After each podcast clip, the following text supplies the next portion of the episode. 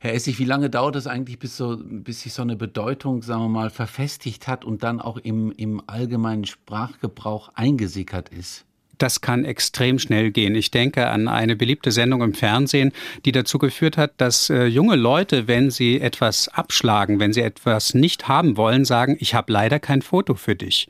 Ach, das habe ich aber noch nie gehört. Ja, Sie sind ja auch kein junger Mann und mmh. ich auch nicht Woher mehr. Woher wissen Sie das? Äh, ich habe mit jungen Leuten zu tun. Ich bin viel in Schulen unter anderem ja. unterwegs und da frage ich natürlich, was sagt ihr eigentlich heutzutage? Und äh, das kommt aus Germany's Next Top Model und wenn man ein Foto bekommt, dann heißt das, man ist eine Runde weiter kriegt man keines, bedeutet man äh, bedeutet das raus aus dem Spiel.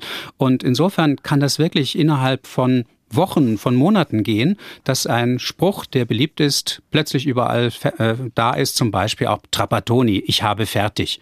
Das war kaum raus, das Interview. Und bis heute hat sich das äh, gehalten oder spielt wie eine Flasche leer. Stimmt.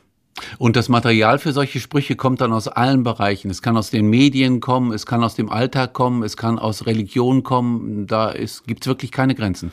Überhaupt nicht. Politik, äh, Militär, Medizin, ähm, also auch der Aberglaube natürlich. Also wenn wir dreimal auf Holz klopfen oder treu, treu, treu sagen. Es gibt wirklich gar keinen Bereich. Ich werde manchmal von Firmen angefragt, ja, kann man was zu Autoredensarten machen? Sage ich, klar, wie, wie viel wollen Sie? Also es ist wirklich unerhört und ein, ein wunderbar reicher Schatz, den mhm. also auch die Bevölkerung jeden Tag vermehrt.